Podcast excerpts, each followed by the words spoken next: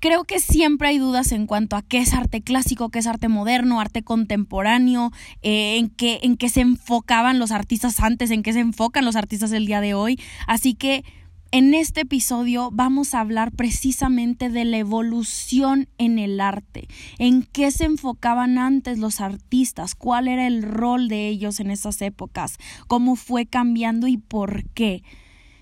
Este episodio te va a dar más respuestas de las que puedas encontrar en un libro de historia del arte, estoy segura. Así que ponte cómodo y pícale play.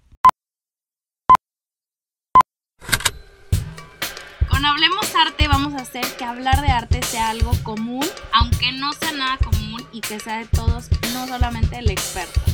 Te lo juro que no te vas a aburrir. Muy buenos días a mi gente bonita, hablemos arte y bienvenidos a un nuevo episodio del podcast. Estoy muy, muy contenta de tenerte regreso conmigo otro miércoles y más después de este par de semanas que nos tomamos de descanso del podcast.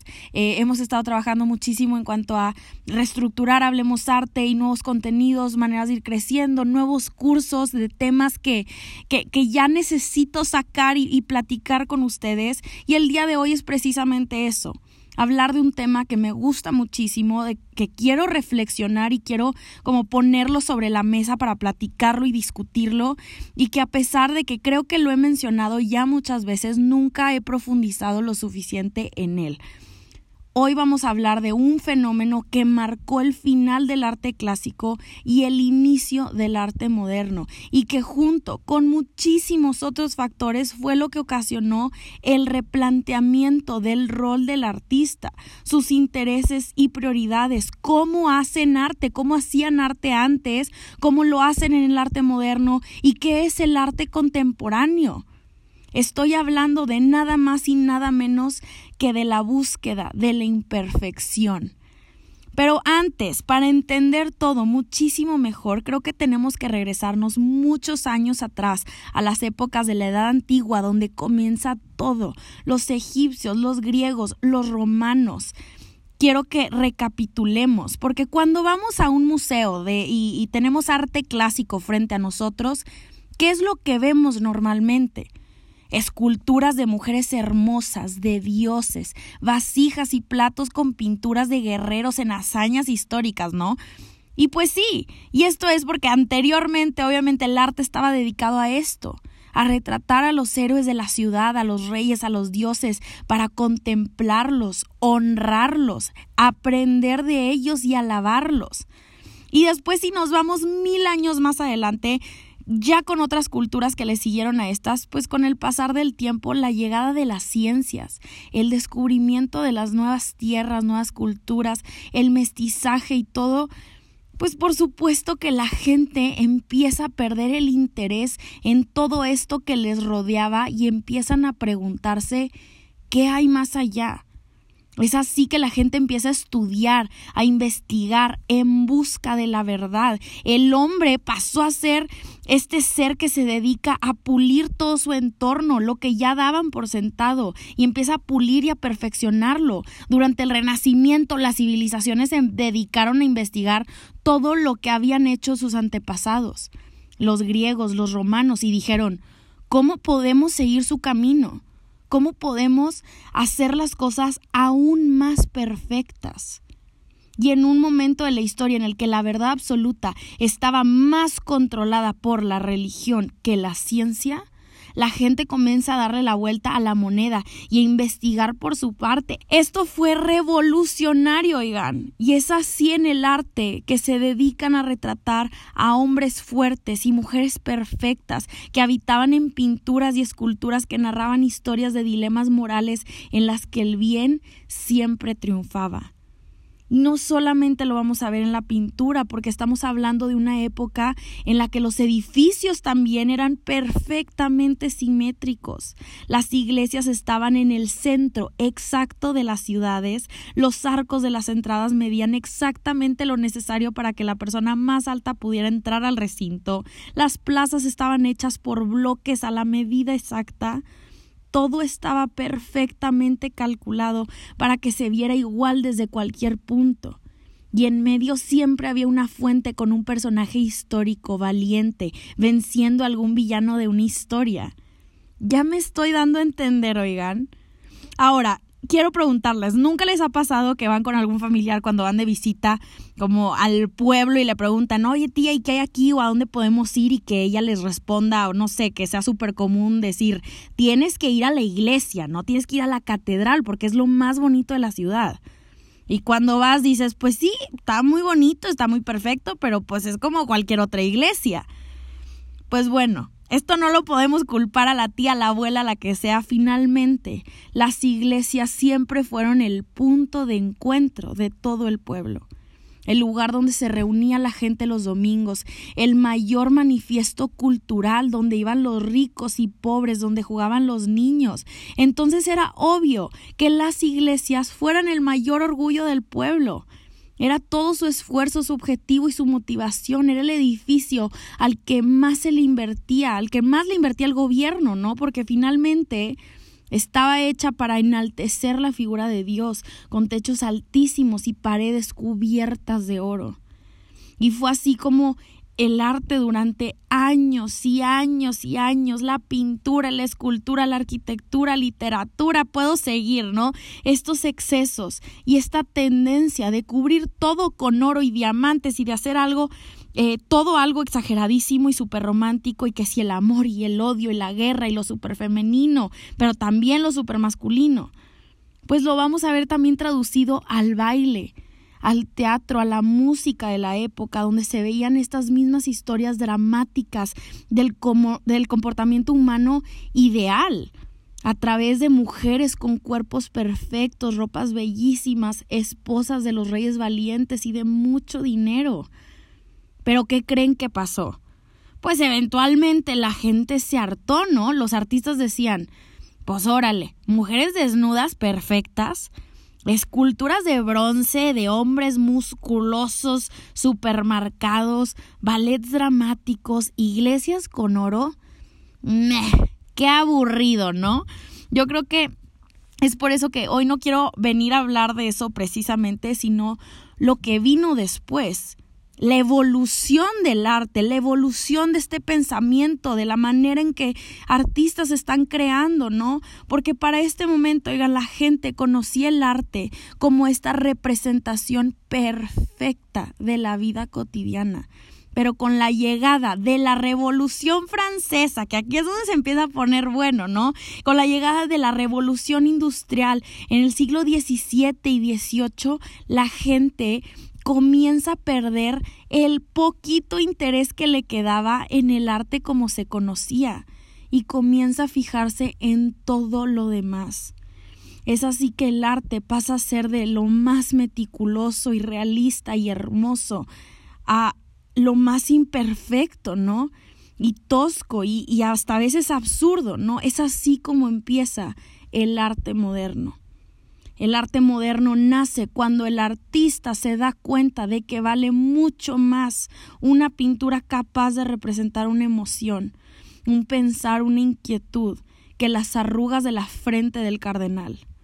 Al perder total interés en la exactitud y la técnica, los artistas comienzan a crear escenas que representarán algo para ellos, algo que, que les naciera plasmar en el papel. Y claro, ¿qué es más puro e imperfecto que la emoción humana? Nada. Yo creo que es por eso que el arte moderno, em, o en el arte moderno nos vamos a inclinar muchísimo más a la emoción, a los sentimientos, por más lindos o cursis que sean, pero también por más oscuros y tenebrosos. Se acabaron los cuerpos perfectos, los rostros hermosos, las pieles de porcelana. En el arte moderno vamos a ver a gente enferma de todas las formas y de todos los colores y no solamente les estoy hablando de la figura per se. Los postimpresionistas, los expresionistas eran capaces de pintar lo que estaba sintiendo cada personaje de su obra desde los más enamorados como los de Toulouse-Lautrec hasta aquellos que estaban agonizando como las obras de Edvard Munch o Max Beckmann. Y fíjense cómo No hablo únicamente de las poses que tenían en las piezas, ¿no? Fíjense en cómo los artistas comienzan a distorsionar los cuerpos, las posturas, las expresiones, en obras donde lo más importante era la historia detrás de lo visible cada trazo contaba para representar la agonía, cada color y cada forma. Fíjense en cómo esta distorsión abrazaba cada pintura del expresionismo y del cubismo y cómo dejó de ser importante el cuerpo de las prostitutas y el artista empezó a ver más allá de eso para verdaderamente plasmar su sentir, su pensar. Empezamos a ver a mujeres tristes y solas, sin camino y sin rumbo. Y ahora no es solamente, como les digo, no estoy hablando de, de cómo se retrataba la figura humana. El arte moderno cambió todo desde la raíz. Antes se veían estos paisajes verdes, campos extensos en los cuadros, flores brillantes, flores súper vivas, ¿no? Las flores de hecho, que eran este elemento muy común en el mundo del arte, las veíamos hasta en los edificios del gótico, del renacimiento, eran perfectas, eran simétricas, porque las flores eran lo más natural del mundo y lo más perfecto y lo más bello y lo retrataban los holandeses y los flamencos y todo mundo lo hacía. Hasta que la gente empezó a abrir los ojos y a decir, ah, sí, esto es lo más natural que hay. Las flores intactas, con pétalos llenos de color, tallos aterciopelados recién cortados. Por supuesto que no. Las flores no son así. Al menos las, no las que yo tengo, ¿no? Para mí, las flores son mucho más que algo bonito, no son solamente un elemento de ornamentación o que te regala eh, tu mejor amiga, tu novio, puede significar muchísimo por sí solas. Sí pueden ser romance y delicadeza, pero pueden implicar también dolor y tristeza todo depende de quién las está viendo. Y hablando de este tema, eh, rápido para platicarles que tuve la masterclass de Van Gogh hace algunas semanas ya. Y, y, en una justamente hablamos de las flores en el arte, porque pues Van Gogh y, sus girasoles y lo que representaban y de dónde nace esta inspiración de crear estos girasoles imperfectos y cómo eh, tienen este rol como de Van Gogh tratando de, de hacer un memento mori, ¿no? De, de representar eh, la vida y la muerte, que la vida se acaba, que lo único seguro que tenemos es la muerte, hacer una contradicción importante entre el color vivo y bonito y las flores marchitándose. Eh, y contaba una alumna de, cómo las flores para ella han representado algo muy, muy fuerte en su vida, que para ella es, recordar un, un, suceso muy trágico que vivió. Entonces, volvemos a lo mismo y a lo que repetimos muy seguido aquí en el podcast. Cómo el arte tiene este poder a través de tu propia interpretación y cómo ha cambiado a través del tiempo y que no siempre ha sido lo mismo y que no podemos esperar que siga siendo lo mismo.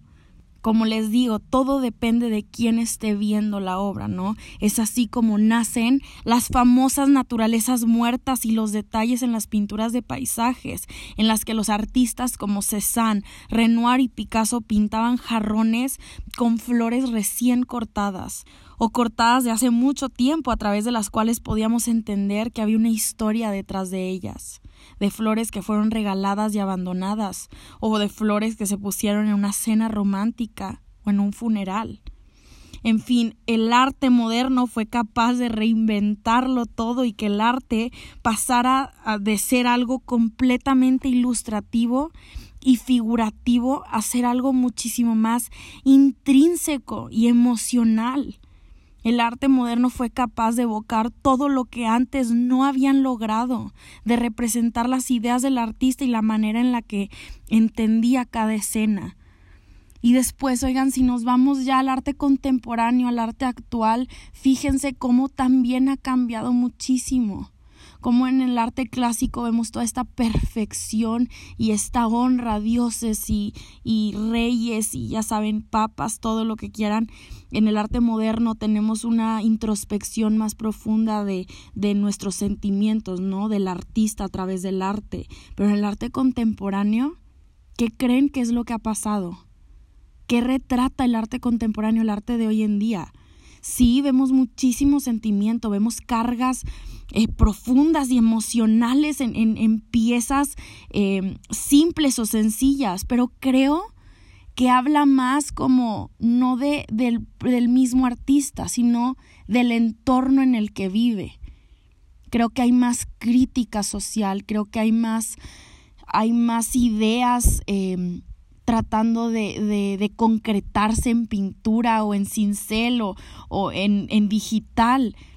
Quiero, el chiste de este podcast es que puedan ver esta transición en el arte, en la manera de hacerlo, de pensarlo, de ejecutarlo y de, y de sentirlo nosotros como espectadores.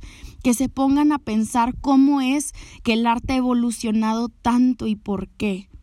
Y por qué tenemos el arte que tenemos hoy en día sé que hablo de este tema, creo yo, o no sé si soy muy repetitiva, creo que yo, creo yo que sí lo he hablado mucho, pero, pero siempre quiero encontrar como una, una manera distinta de, de acercarlo, acercarme a este tema y podérselos eh, eh, platicar para ver si a alguien más como le, le, le le hace clic o le hace sentido esto que menciono. Creo que podemos aprender de la historia en cualquier libro de arte y en internet y lo que sea, pero estas reflexiones son las que verdaderamente nos llevan a algo. Así que esto fue todo por el día de hoy, mi gente bonita, hablemos arte.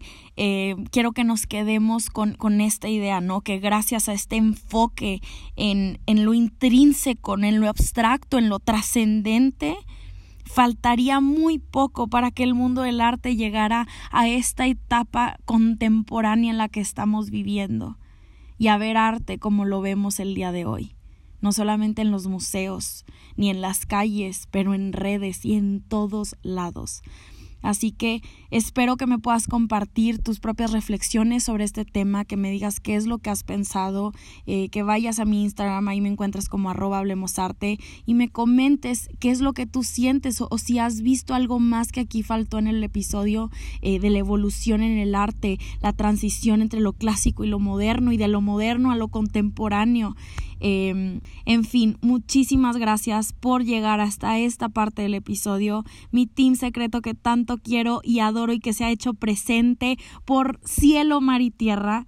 Les mando un abrazo gigante hasta donde quiera que estén y ya saben que como siempre, hablemos arte la próxima semana.